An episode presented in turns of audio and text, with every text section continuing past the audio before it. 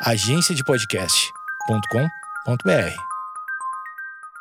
A incontinência urinária tem atrapalhado seu sono? Calma, que nem por isso esse assunto precisa ser tabu. Você sabia que ela pode atingir pessoas de todos os sexos e todas as idades? Tena é a marca líder mundial em produtos e serviços relacionados à incontinência urinária. Pensando nisso, Tena criou uma linha noturna sabendo que dormir bem faz toda a diferença para nossa qualidade de vida. Desenvolvida para proporcionar mais horas de descanso com máxima proteção, rápida absorção e controlador de odores. Além disso, oferece muita segurança contra vazamentos.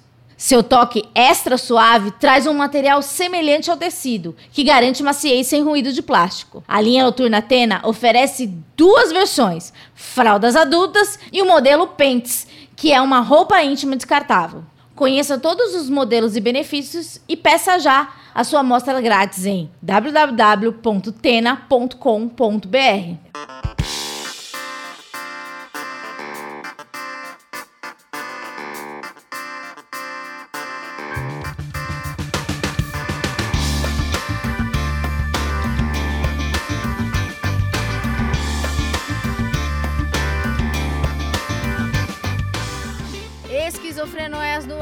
feliz ano novo. Estamos aqui em 2021. É, ainda parece que estamos no passado, no ano passado. Parece que estamos no ano passado. Mas estamos aqui, posso dizer que estamos no começo do ano. É fevereiro e eu sou a Amanda Ramalho. Essa semana como vocês já leram aí na descrição, é, a gente vai falar sobre a importância do sono como um todo, vamos dizer assim. Porque muita gente reclama de, do, de condições de noites mal dormidas, de, de, não produzir o suficiente, de se sentir cansado, dor de cabeça, etc. E acaba não atrelando isso ao à falta de sono, ao excesso de sono, ou, ou, ou também a um, um sono de baixa qualidade. Eu chamei aqui a gerontóloga Eva Bettini para falar sobre esse assunto. Oi, Eva, tudo bem? Olá, tudo bem? Tudo bem a você e a quem nos estiver ouvindo, vou ouvir depois. Boa tarde, boa noite, bom dia para todo mundo. Pode falar, estamos aqui. Você trabalha com estimulação cognitiva de pessoas com queixas de problema de memória. O gerontólogo, ele seria um geriatra? Eu estou viajando, não tem nada a ver. Bom, o comecinho do, do, do nome, né, ger quer dizer velho, né, ou velhice.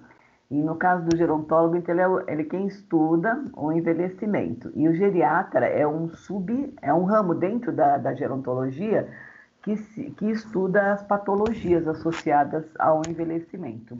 Então a gente sempre diz assim, brincando, quando a gente tem um, um geriatra próximo, né, que o gerontólogo é, existe para a pessoa não precisar de médico, né? Mas não é, não é bem o caso. A gente também é, sabe que em, em, alguns momentos a pessoa vai precisar e o geriatra é a pessoa mais indicada para cuidar das patologias, orientar e acompanhar mesmo a saúde. No caso do gerontólogo, a gente é, estuda todo o processo de envelhecimento, né, desde quando, a criança, quando é criança até a vida adulta e a velhice, com foco mais na, na última fase, né, que a gente chama de fases né, da, da vida. E aí a gente estuda o lado psicológico, o lado social e o lado é, biológico do envelhecimento. Então a gente conhece um pouquinho de cada coisa que acontece com todos no, ao longo do processo de envelhecimento. E uma das coisas é a questão da memória, né? Então por isso que você viu aí no meu, no, na parte do meu currículo falar que trabalhamos com estimulação cognitiva para tentar man manter a mente da pessoa ativa pelo maior tempo possível. Mas aí a gente veio falar hoje sobre outra coisa, né? Sim, é... pode-se dizer que a gerontologia é uma medicina preventiva. Isso, perfeito. Você pegou muito bem a ideia, porque ao, ao, ao mesmo tempo que a gente estuda a parte social, porque uma pessoa é um todo. Então, quando ela vai, às vezes, quando ela vai ao médico, por questão de tempo, de rapidez, às vezes na consulta, a pessoa nunca, o médico não tem tempo, às vezes, para perguntar para ela o que, como é, onde ela vive, qual é o entorno, qual é o problema psicológico que ela passa e tal. Ela vai lá com uma dor de cabeça ou uma insônia mesmo, como nós vamos falar daqui a pouco, e a pessoa tem que se ater a esse sintoma, né? e a gente já quer fazer uma prevenção. Então a gente uh, estuda, olha a pessoa como um todo. Quando a gente faz uma avaliação que a gente chama de gerontológica, a gente vê toda, toda a questão da vida da pessoa. Então, é uma, é uma área bem, assim, vamos dizer, holística, né? Como o pessoal fala, bem abrangente. É bem, bem legal.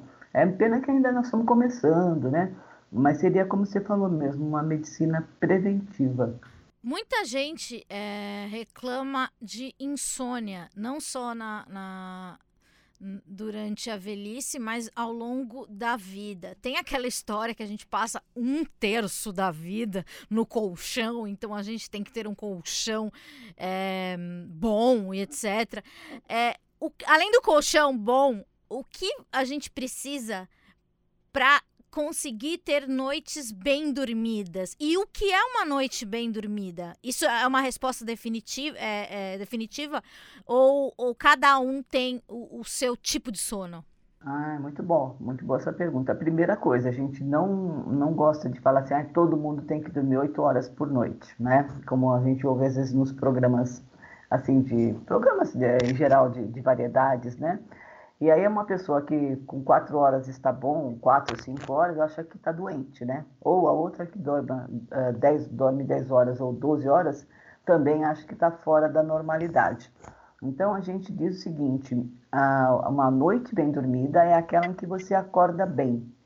E que você acorda de preferência uh, sem um despertador, né? O pessoal da Associação Brasileira de Sono diz assim que a vida ideal seria uma vida sem despertador, ou seja, a hora que os seus hormônios do acordar estiverem, estivessem agindo e que façam você acordar sem aquele barulho do despertador e aquela coisa de cortar o sono.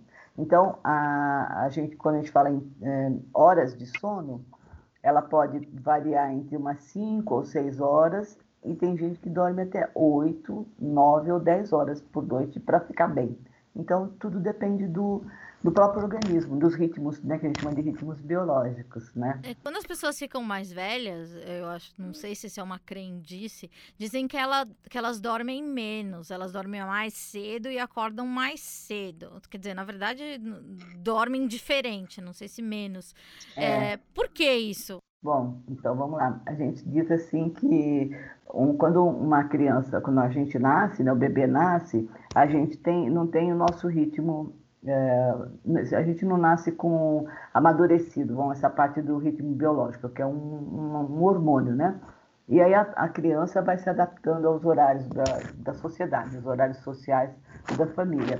Mas você pode ver, uma criança quando uh, nasce, ela dorme cerca de 18 horas por dia e tem sonos interrompidos, né? Ela vai dormindo acordando, dormindo acordando ao longo desse dia. E depois ela vai se ajustando. Então, uma criança já de uns três anos, mais ou menos, ela já está dormindo cerca de 10 horas.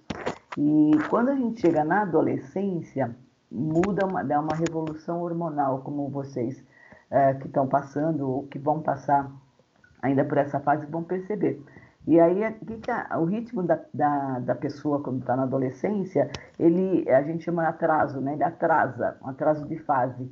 Ele começa a querer dormir cada vez mais tarde e acordar também cada vez mais tarde. E o número de horas é, chega a nove horas, mais ou menos, mas é uma necessidade do organismo pela fase né, da, da adolescência, no caso.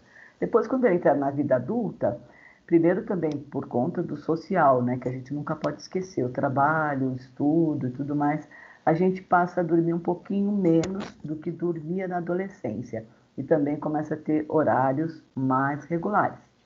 E quando a gente fica velho, o que, que acontece? Né? Tem duas coisas. O social é que muda todo, todo o social da pessoa, se a pessoa para de trabalhar, se ela para de estudar, não que ela deva parar, entendeu? Eu estou dizendo o geral da sociedade.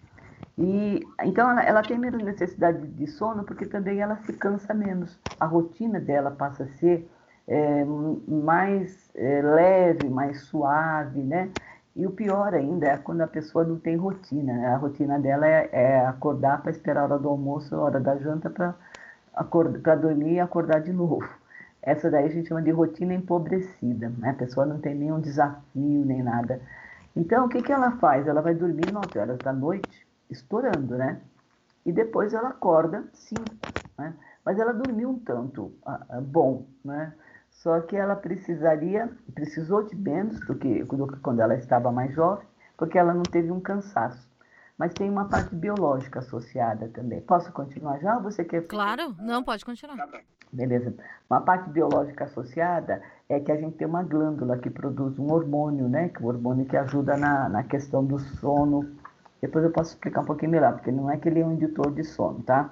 A melatonina e a, é uma glândula que produz e ela vai ficando rígida com a nossa idade, assim como acontece com, com as veias, né? O pessoal fala que a pessoa fica com, com alguma, algum problema na, na circulação sanguínea por conta da, da idade, né? E então a glândula, essa glândula pineal, ela, ela vai ficando um pouquinho é, calcificada. Então, produz menos melatonina, portanto, a pessoa também induz menos ao sono. Então, realmente, a pessoa mais velha ela vai ter esses dois lados: o lado social, né, o lado da rotina, e o lado uh, biológico, que é o lado da produção é, menor do, do hormônio. Não indica, por exemplo, que se a pessoa tiver uma atividade assim, continuar com a atividade dela, né? Continuar trabalhando ou fazendo uma outra coisa, estudando, dando aula, ela vai ter aquele sono que ela tinha mesmo, né? Porque ela vai acordar um pouquinho mais cedo, porque a melatonina vai reduzir. Isso é verdade, você tem toda a razão. Sobre a melatonina, é, existem suplementos, né, de, de melatonina.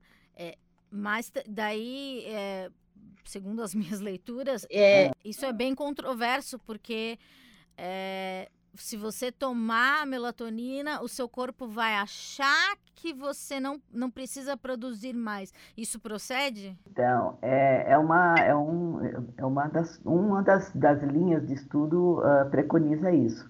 Mas é tudo muito recente, né? A gente está tateando ainda.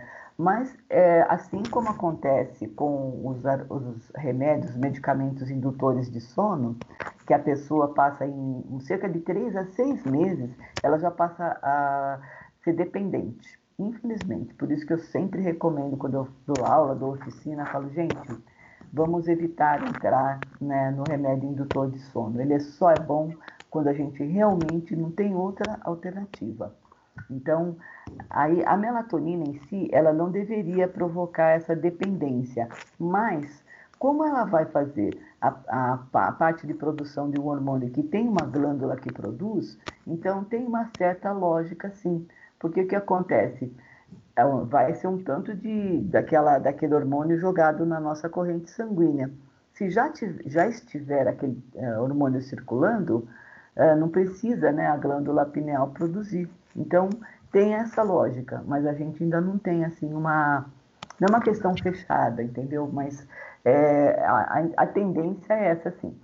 Só, só para complementar, depois se você quiser fazer uma, dar uma outra perguntada, é, a gente então uh, também é, assim indica que se a pessoa for utilizar a melatonina que a gente chama de exógena, né, que é, ela é ingerida, é, que a pessoa também faça isso por um tempo, né, porque ela vai regular os, os, os ritmos da pessoa, do, do, da pessoa que tomar a melatonina não é que ela dá sono, ela não é um remédio indutor de sono, ela é um regulador dos ritmos. E aí, dentre os ritmos, o sono, né, o ciclo vigília-sono, ou seja, você ou você está em vigília, em atividade, ou você está dormindo. Então, são uh, coisas alternadas. Então, ela vai uh, se, vai ajudar nessa, nessa transição. Não sei se deu eu, se eu fui clara. Se você não foi, você me fala, porque assim eu já aproveito e complemento. Não, deu para entender, sim. Daí você falou rapidinho que quando você dá aula, workshops, é, você diz que evita é, falar, é, evita o a recomendação do, de indutores de sono. Quais são as recomendações assim para a vida prática de todo mundo, é, seja de qualquer idade, para ter uma boa noite de sono? Tá. Então, a gente, por isso que eu te falei, se a pessoa esgotou as outras as outras recomendações, aí no, no fim realmente ela vai partir para o remédio, o medicamento indutor de sono, por quê? Sempre eu falo isso, o prejuízo dela não dormir é maior do que o prejuízo dela tomar o remédio. Né? Então, ela tomando o medicamento, ela vai conseguir dormir, não com a mesma qualidade, mas é muito melhor do que ela ficar acordada uma noite inteira e no dia seguinte ficar se esforçando para ficar acordada. Então, aí voltando, o que, que eu disse quando esgotar as, uh, as alternativas, né, para ela poder ter uma boa noite de sono? O que a gente recomenda, primeiro, que você tenha um bom dia. O teu dia vai, vai identificar a sua noite, vai ajudar ou vai atrapalhar a sua noite. Bom dia, que eu quero dizer é assim, uh, você vai ter preocupações, vai ter trabalho, lógico, vai ter brigas, vai ter briga em família, briga com o namorado, sem dúvida, né? Não é para ninguém virar santo, né? Mas se a gente conseguir um pouco antes de ir para a cama, é, desligar um pouco de, dessas preocupações, desses problemas, a gente estará ajudando a nossa noite de sono. Então, a primeira coisa é não leve o seu dia para a noite, leve suas preocupações para a cama. Né? A outra que você já falou no começo, né, é, é ambiente. A gente prepara o ambiente. Então, o colchão é, também é, influencia, né, o colchão adequado. Aí agora não dá para eu ficar falando, né, tipo negócio de bola, mas é aquele, normalmente é aquele que é misto, né? É, é, não, não pode ser muito duro e também não pode ser aquele que o seu corpo afunda. O travesseiro também não pode ser é, assim, macio demais, que você fique com a cabeça inclinada para baixo do teu ombro, né? E também não pode ser muito alto que você fique com a cabeça é, é, no ar, assim, quase, né? Então ele tem que ser a medida do seu pescoço, essa medida que a gente utiliza. E também tem gente que gosta mais de um, um pouquinho macio, outros um pouquinho mais duro. Então, é como também a pessoa se sente bem, que ela não tenha torcicolo. Então, o torcicolo é uma é uma, um sinal né, para a pessoa falar, poxa, não estou dormindo com o travesseiro correto, né? Bom, então já falei é, de não levar os problemas da noite, do dia para a noite, de preferência, né, é, desligar um pouquinho antes. É, de, do ambiente seria no colchão, no travesseiro. Eu falo também que a gente, o máximo que a gente conseguir é não ter luz nenhuma à noite. Então, se a gente conseguir luz zero à noite, é ótimo para a nossa glândula continuar produzindo a melatonina durante a noite. Para o nosso cérebro entender que está de noite. Isso, exatamente. Porque qualquer luzinha, não sei se você já reparou, para quem tem qualquer probleminha de sono, eu sei porque teve uma época que era assim, até a luzinha do telefone, que eu tinha aquele telefone fixo, né, que tem uma luzinha vermelha, uhum. Até aquilo, ela, ela ajuda a pessoa a sinalizar para o cérebro que, olha, gente, pode parar de produzir melatonina porque já tá, já vai ficar dia. Então, quando as pessoas precisam de luz para dormir, e se ela tiver dificuldade de dormir, eu recomendo que ela tenha que tentar desligar disso, apagar a luz mesmo. Se for uma questão de segurança, uma pessoa mais velha, existem umas, os sinalizadores de, de rodapé, né? E aí a hum. pessoa pode. Eh, tem uma cor eh, recomendada, né? Que é uma cor âmbar, que ela é meio laranja, assim. É, aí, se precisar, por questão de segurança, usa essa luz. Bom, o que mais eu posso falar? Ah, sim, posso falar da. Vamos falar do ambiente no questão de, de som, né? De luz. É, luz zero, som zero. O que som que é bom, né? Também, porque às vezes a pessoa precisa. A gente recomenda realmente um, uns relaxamentos induzidos, por exemplo, ou uma música sem letra. Porque quando você não está dormindo e começa a cantar alguém, você começa a cantar junto, né? Ou então, uhum. ler a letra, já sabendo que ela vai falar tal frase daqui a pouco, né?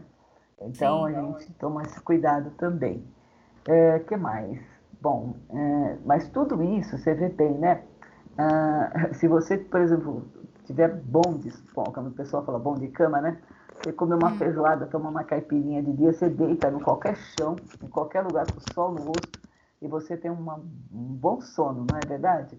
Sim. Agora, quando a gente está com algum problema, qualquer coisa, um pernilongo, é, uma luzinha, como eu falei, a luzinha do telefone, tudo isso prejudica. Então a gente tem que preparar o ambiente zerado assim dessas interferências para ajudar.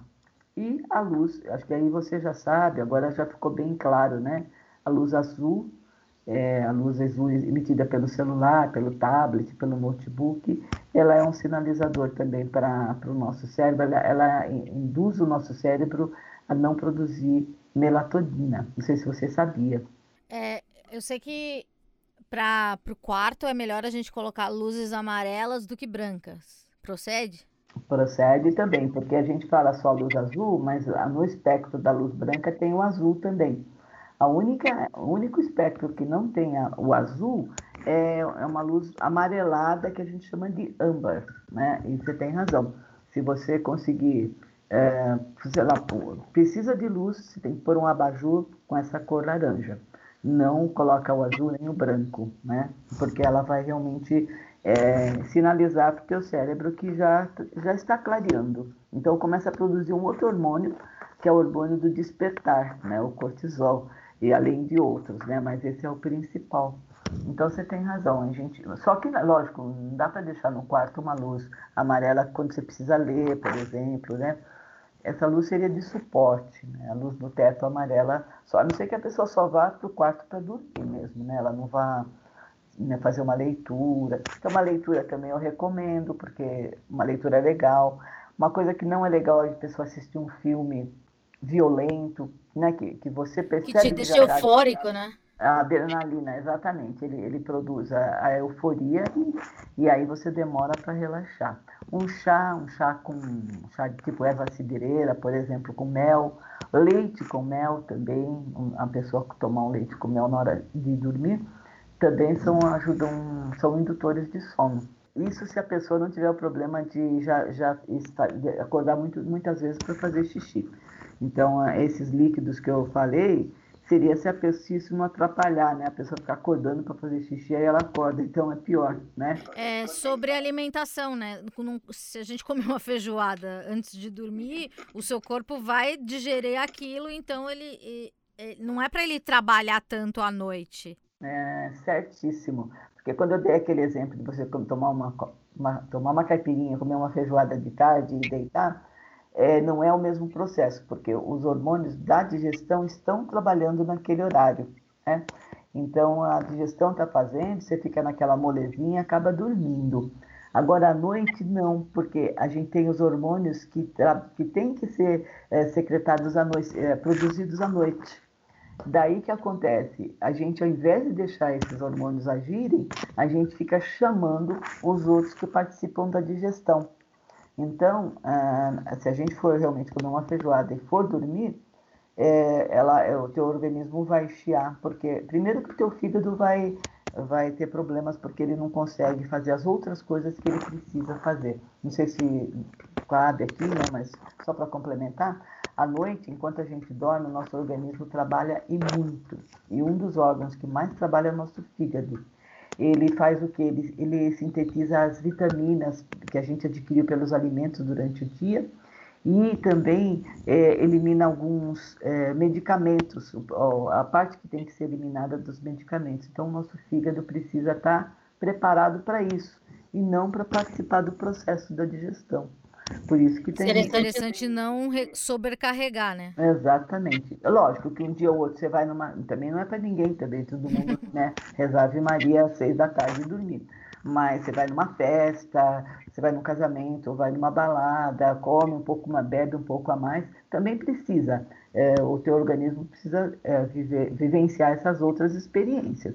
Mas não pode ser seu dia a dia, né?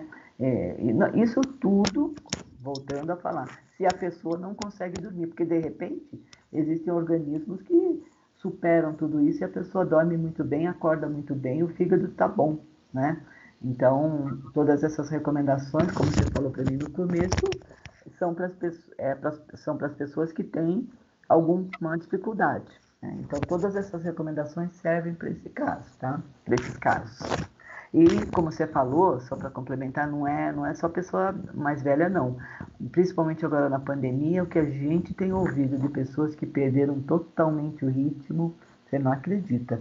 É muita gente, muita gente perdeu. E aí o sono é o principal, né? Bom, mas aí vê se tem mais alguma perguntinha, porque tem, teria mais um complemento, mas eu não sei quanto. Pode tá. continuar, pode continuar. Ah, sim. Que aí você falou assim, logo no começo, né? A, a pessoa não dorme à noite, no outro dia ela tá um, um caco, né? Caco, com dor, até no rosto. É, exatamente. Primeiro que você não quer falar bom dia para ninguém, certo? Já começa assim, com aquele humor assim, de, de uh, azedo, né? A gente fala uhum. que a uhum. pessoa acorda azeda. É, ela não quer conversar, ela não consegue prestar atenção, então o teu nível atencional fica lá, na, lá no dedão do pé. É, outra coisa, você não consegue tomar decisão rápida, porque você está num hum. estágio em que você não está com toda a sua é, o seu potencial em ação, é? Então realmente, se a pessoa não dorme à noite, e ela tiver que fazer uma fazer uma entrevista, ser entrevistada ou fazer uma entrevista, por exemplo, eh, resolver um negócio, resolver um problema, uma decisão, tomar uma decisão, vai estar prejudicada. E uh, outra coisa, ela vai ficar cochilando, se ela conseguir, né, ela vai ficar cochilando durante o dia. Então ela tá, tem que assistir uma aula, ela fica cochilando. Ela tem que, supondo que é uma pessoa é, um, um trabalho sentada né, num escritório, ela vai cochilar. Então tudo isso, ou seja, sempre que a gente fala assim, a gente leva o dia para a cama e a gente leva a cama para o dia. A sua noite mal dormida vai fazer o seu dia ser bem ruim. Então, não sei se eu já respondi tudo, se já passou o nosso tempo, tem mais alguma coisa não. que eu posso comentar ainda. Tá? Eu agora sobre a terceira idade. Eu tô lendo aqui que uma pesquisa diz que 5 é, entre 5 e 10% da população idosa sofre de insônia, 60, 65 anos ou mais. É, quando é você, quando no seu consultório, em que momento a pessoa pede ajuda relacionada a esse tema? Ela demora muito para perceber, ela passa muitos dias sem dormir, ou, ou o cuidador, alguém que, que tá com ela, que reclama. Como é que é isso? Qual é a relação da, da população mais velha com a insônia? Porque eu penso que, assim, a gente se dá conta que a gente está sem dormir depois que você já está muito esgotada, quando a sua olheira está muito grande, ou você. É, eu já tive muita insônia, é, eu sentia dores no corpo, dores no rosto, etc. É, você, você acha que as pessoas procuram ajuda, principalmente da terceira idade, quando já está num estágio muito agudo, ou já no começo, assim, dá para perceber que o sono não está indo legal? Então, menina, você acredita que as pessoas, a gente tem muitas crenças com relação à, à velhice, né? Com relação a, a depois dos 60 anos, 65, como você falou.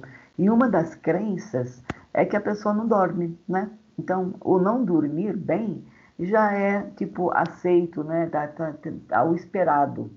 Assim como tem pessoas que acreditam que a pessoa mais velha não aprende mais, que a memória de todo mundo é ruim quando fica mais velho, uma das coisas é falar isso aí. Então, é, demora-se muito. E o problema é que ninguém procura, por exemplo, um gerontólogo, infelizmente, né? Uhum. É, a pessoa já vai para o neurologista, né, para o psiquiatra, e já entra no remédio.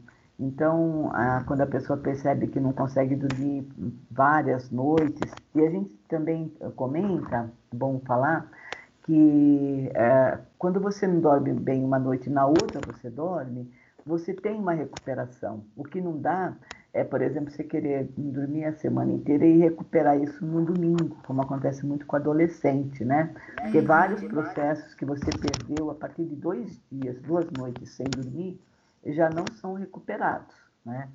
Então, essas pessoas mais velhas, elas vão ficando sem dormir. Aí o que acontece? Não, acha que é normal, acha que é isso, né? O, o caminho é esse. E aí a pessoa não procura uma, uma ajuda para, a gente chama de higiene do sono, né? Não gosto muito dessa palavra, mas é o que é didaticamente aí falado. Então a pessoa não procura ver todos, tudo isso que eu falei para você aqui. Ah, vamos ver se o meu ambiente está bom, vou ver se está sem som, está sem luz, se tá, meu colchão está adequado, tudo isso que eu falei se eu estou comendo mal, muito à noite, ou com fome, é outra coisa também. Não, a gente não pode ir com, muito, com a barriga muito cheia, o estômago muito cheio, uh, também não pode ir com fome, tá? Não vamos esquecer isso, porque a fome também faz a pessoa não dormir. Acorda, porque o que acontece, alguma coisa faz ela sentir fome, e esse hormônio que eu falei para você, que participa da digestão, fica se preparando para receber uma comida, né? uma, uma alimentação. Então, é, é mexe no ritmo.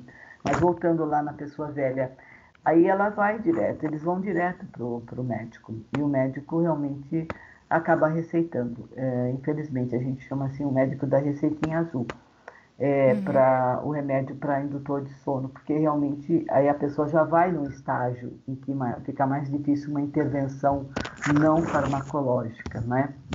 Então, realmente a pessoa não procura uma ajuda desse tipo que você falou, ela vai no, no médico mesmo, infelizmente. E eu não, você sabe que o Brasil, não sei se você sabe, né? O Brasil é um dos campeões, aliás, é o campeão, né? Em venda de um determinado remédio muito famoso aí, que eu já não preciso falar o nome, mas que uh, não é só para as pessoas mais velhas, mas um monte de gente toma esse, esse medicamento, é, é, é isso dá um lucro muito grande para as indústrias farmacêuticas. Então, existe um, é, é uma coisa social assim criada, né, que é, serve a algumas pessoas, né, ligadas a essa indústria do, do medicamento, infelizmente. E aí as pessoas vão, aí como a gente chama de habituação também, né, quando ela começa a tomar e ela precisa psicologicamente daquele remédio. E depois passa a ser a dependência. Então, ela tem dois estágios. E eu, só para você ter uma ideia, tem uma, uma pessoa que eu, eu orientei, assim, mais ou menos, que ela, quando o remédio está para acabar, e se ela sabe que alguma pessoa não pode comprar para ela, porque ela não, ela não vai comprar sozinha, ela já fica sem dormir, mesmo tomando o remédio, antes do remédio acabar. Não sei se deu para você entender. É uma dependência psicológica. É, o remédio vai acabar daqui uma semana, ela fica sete dias quase sem dormir, tomando o remédio, porque o remédio pode acabar e ela não ter o remédio para tomar depois. Olha só como é que é ah, uma, uma coisa assim, é, socialmente problemática, né? E ó, só um exemplo também, a minha mãe, por exemplo, a gente brincava, assim, quando eu dava aula, falava isso, né?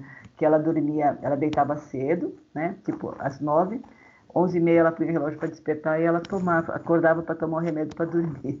Ela é a única pessoa do mundo que tomava o remédio para dormir depois de ter dormido duas horas e meia. Porque, lógico, daí a pouco ela já ia acordar, porque ela dormia muito cedo e precisava de cinco horas de sono.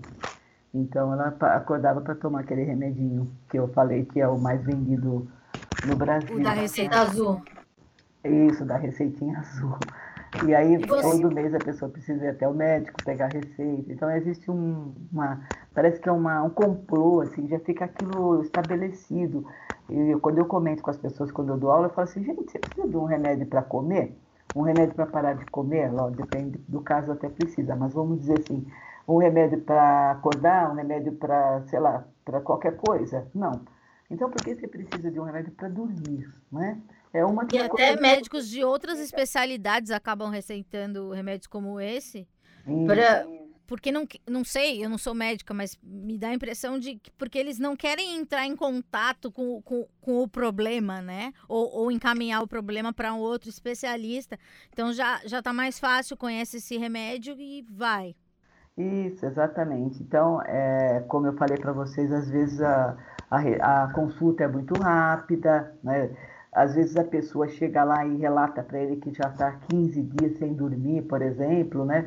Então, ah, não dá tempo dele ficar dando essa conversa. Isso que nós estamos falando aqui há meia hora praticamente, né?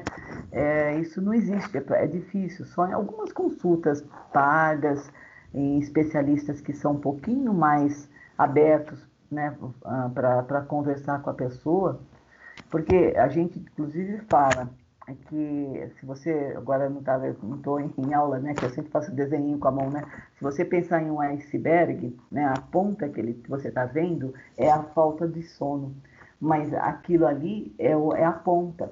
Então existem milhares de, de problemas que podem acarretar isso é, e a pessoa vai direto já tomar o remédio, ao invés de, tomar, de resolver lá uma questão psicológica, por exemplo, que ela tenha e aí o remédio, ela vai dormir, né? O remédio obriga ela a dormir, é um decreto-lei, mas não é com aquela qualidade que ela vai ficar dependente e não vai resolver o problema que está lá para baixo, da ponta do iceberg. Mas é isso, um, né, gente? Em um momento você falou sobre a, é, as pessoas irem é, acabar to, é, tomando chá, alguma coisa, e acabam indo muito ao banheiro. É, quando a, a pessoa é já ela tem mais uma dificuldade de mobilidade, existem é, recursos para para que seja mais fácil essa noite de sono, para não ter interrupção, as interrupções é, prejudicam no dia seguinte da pessoa? Hum, muito bom. Não sabia se ia dar tempo de eu falar, abordar esse, esse trecho também, essa parte, aliás, da, da, da disciplina com você. A gente tem, o nosso sono tem fases. Né? Então, quando a gente entra no sono, a gente entra num estágio entre consciência e sono, né? Você pode até pensa um pouquinho que você, quando você deita lá, às vezes você não sabe se está dormindo ou está acordada, não é verdade? Já aconteceu com você?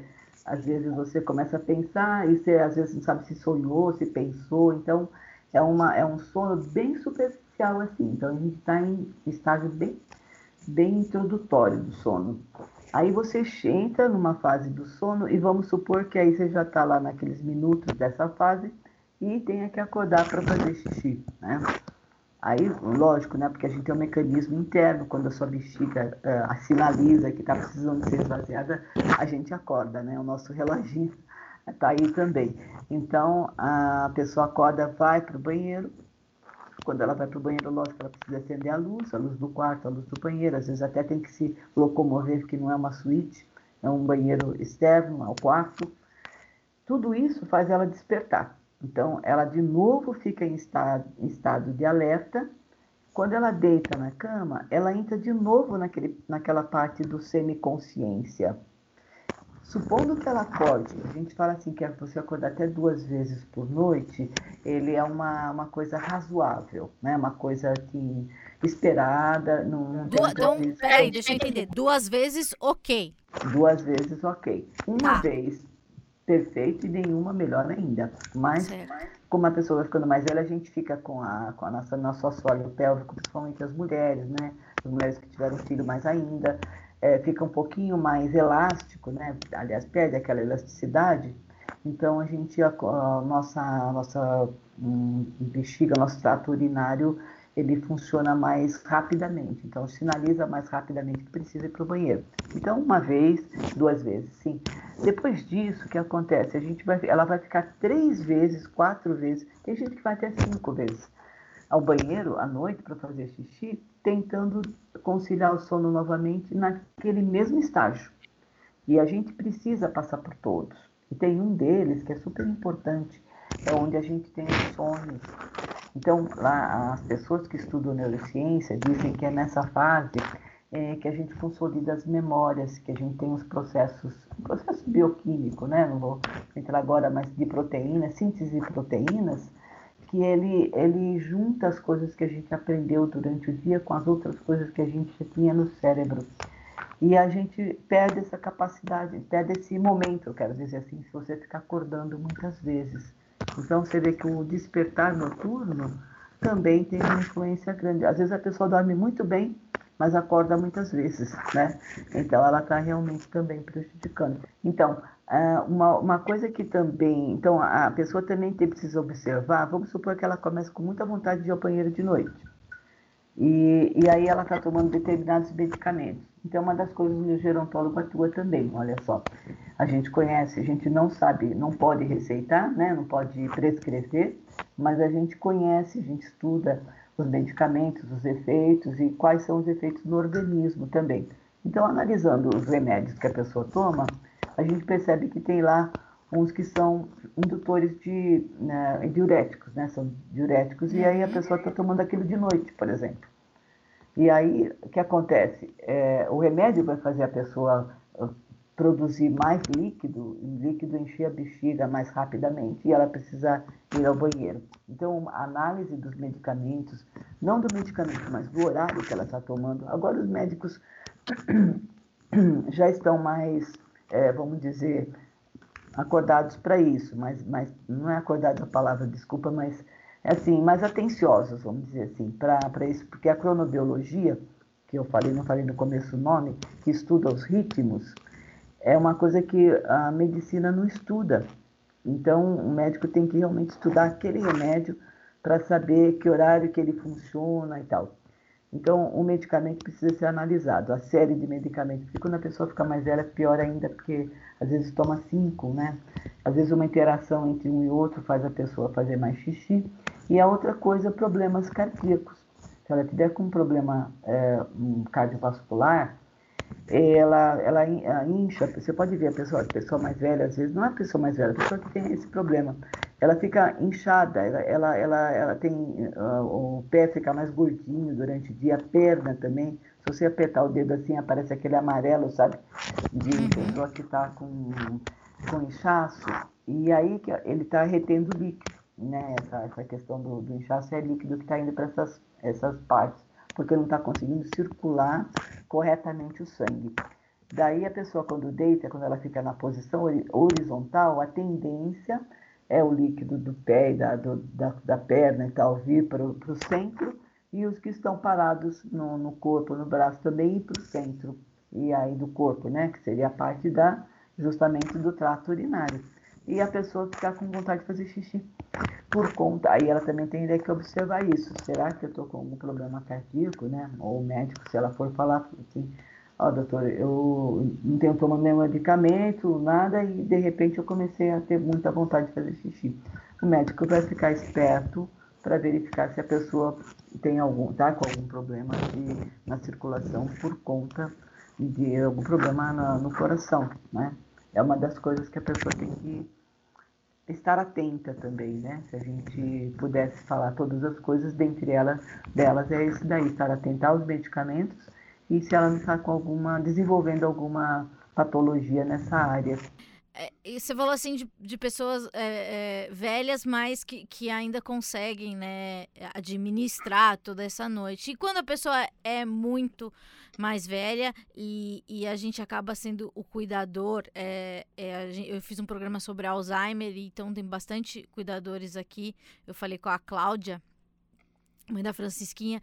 É, quando a pessoa ela, ela tem que ela, ela tem que se doar mais para uma outra que às vezes nem se comunica. Existe algum. se comunica de uma maneira direta. Existe alguma dica ou alguma leitura, algum, é, algum caminho que a gente possa seguir? Você está você tá falando uh, na pessoa que cuida, que acaba não dormindo por cuidar. É Sim. isso que você está falando? Ah, tá. Sim. É, existem muitos casos. É uma, é uma pena porque a gente, nas famílias, na sociedade como um todo, a gente não está preparado para esses quadros tão, uh, um número tão significativo de pessoas com a demência, principalmente de Alzheimer, né? E aí o que, que acontece? A gente está onerando aqueles poucos cuidadores que existem e onerando muito mais as famílias, né? Porque sempre vai ter uma aquela pessoa que é sempre assim na família, né? Ah, você é solteira mesmo, né? Ah, você não tem família quando a pessoa tem, é casada, mas não tem filho. Você não tem filho, então vão delegando para a mulher, né? Para a mulher solteira, para a mulher que não tem filho, para a mulher que já se aposentou, o cuidado, né? Dia e noite da mesma pessoa. Diferente de quando a gente contrata uma pessoa, um cuidador de, é, profissional, que aí ele vai trabalhar naquele horário dele e depois ele vai dormir. A pessoa cuidador familiar, não, porque ele acorda no outro dia, ele vai ter que fazer as coisas, né? Vai, a mulher vai continuar fazendo comida para a família, se ela trabalhar, ela vai ter que trabalhar sem dormir. Então, realmente, o que a gente recomenda, não dá para a gente falar assim, uma leitura, alguma coisa, né? Saber que ela está tendo prejuízo, que esse prejuízo vai prejudicar, esse prejuízo vai prejudicar, ficou meio pleonasmo, né? Mas esse prejuízo vai atrapalhar a saúde dela no futuro. Então, ela precisa ter essa consciência, tem que dividir o cuidado com outra pessoa, tem que revezar, porque as famílias têm que ficar conscientes que se essa pessoa que hoje eles estão depositando tudo nela adoecer, vai sobrar para os outros. Então, a gente tem que realmente olhar, tem esse olhar assim, muito carinhoso, muito atencioso para essa pessoa que ela abdica da sua vida. Isso é um, até, até uma pena, né? Porque ela abdica da sua, dos estudos, às vezes do trabalho, é, de uma lazer. Então, a família tem que estar consciente ou a pessoa tem que ter a possibilidade de contratar uma pessoa, porque às vezes tem, também tem, viu? Não, não, não vamos nos esquecer, a pessoa que acha que só ela pode cuidar, né? Você deve ter ouvido isso daí, ah, ninguém cuida como eu. e aí a pessoa se sobrecarrega. Então a gente tem que aprender a dividir, a família tem que aprender a dividir, nem que sejam sobrinhos, coisas, pessoas mais distantes, porque às vezes não tem mais irmãos, né? E cada vez mais vai ser difícil isso, porque as famílias estão ficando reduzidas, né? E aí, para quem apelar, se você não tem uma, um filho, uma filha, a sociedade, nós temos que nos preparar para ter os cuidadores treinados, capacitados, regulamentados e muitas instituições que possam receber as pessoas, uh, instituições públicas, né? porque é um, um custo muito alto para as famílias, né? Bom, eu não sei se eu consegui responder o que você estava pensando, porque não tem realmente uma leitura. A pessoa tem que ter consciência de que ela está tendo prejuízos e, e conseguir tentar dividir isso se for possível. Esse seria o ideal. Ou contratar uma pessoa também, se for possível. Porque senão ela vai realmente ficar sem dormir, no dia seguinte vai ter prejuízo, vai ter prejuízo. Ah, é importante lembrar, ela vai ter problema primeiro de gastrite depois, problema cardiovascular, como as pessoas que trabalham à noite têm. Né? Isso já é super comprovado. Então, não tem uma receita, na verdade, a receita seria uh, dividir o trabalho. Sempre que possível, lógico, que não se achar imprescindível, porque quando você ficar doente, alguém vai ter que substituir você, né? Bom. Eu acho que é isso. Obrigada, Eva. É, eu queria que você deixasse o seu contato, como é que faz para falar com você, para conhecer mais o seu trabalho. A Eva Bettini, que é gerontóloga, e, e, e, eu, e aprendi bastante sobre a sua profissão. Muito obrigada pela aula, muito ah, didática você. Imagina. É, bom, então, voltando, então, Eva Bettini, gerontóloga pela Universidade de São Paulo, e uh, eu, meu contato, meu e-mail, né, eva.bettine, meu Bettine escreve com dois T's, Bettine, com E no final, arroba gmail.com. Posso deixar meu telefone também, se alguém quiser mandar mensagem, não tenho nenhum problema com isso. É prefixo 11 e o número 99600 4115. Né? Fico aberta a dúvidas, a convites, se quiser falar, falar para grupos também, né? ou fazer oficinas aí já para a gente pode, pode conversar sobre isso, tá bom? Estamos sempre à disposição. Gostei muito de conversar com você, viu? Obrigada, adorei também, aprendi muita coisa. Ah, bacana, isso aí. Então fica, pode me chamar por outros motivos, outros, outros assuntos, que a gerontologia tem essa vantagem, né, vamos dizer assim, né? Que você fica, assim, uma pessoa generalista e a gente vai estudar um pouquinho mais, lógico, depois que graduado, então você tem, você pode falar em diversas, diversas áreas do envelhecimento, assim, como um todo. Então fico aberta para outras oportunidades que você quiser para os seus ouvintes aí, tá bom? Obrigada, viu? Um grande abraço então para todos e para todas que nos ouvirem e a você em especial pelo convite e por manter essa conversa assim mais é, mais assim troca, né? Não ficar um negócio só meio aula, né? Então é gostoso ter alguém que pergunte, que que dialogue assim durante a apresentação, tá bom? Obrigada. Muito obrigada. Tchau. Tchau, Tchau para todos. Até mais. Essa foi a Eva Bettini e semana que vem tem mais Paz nos Estádios.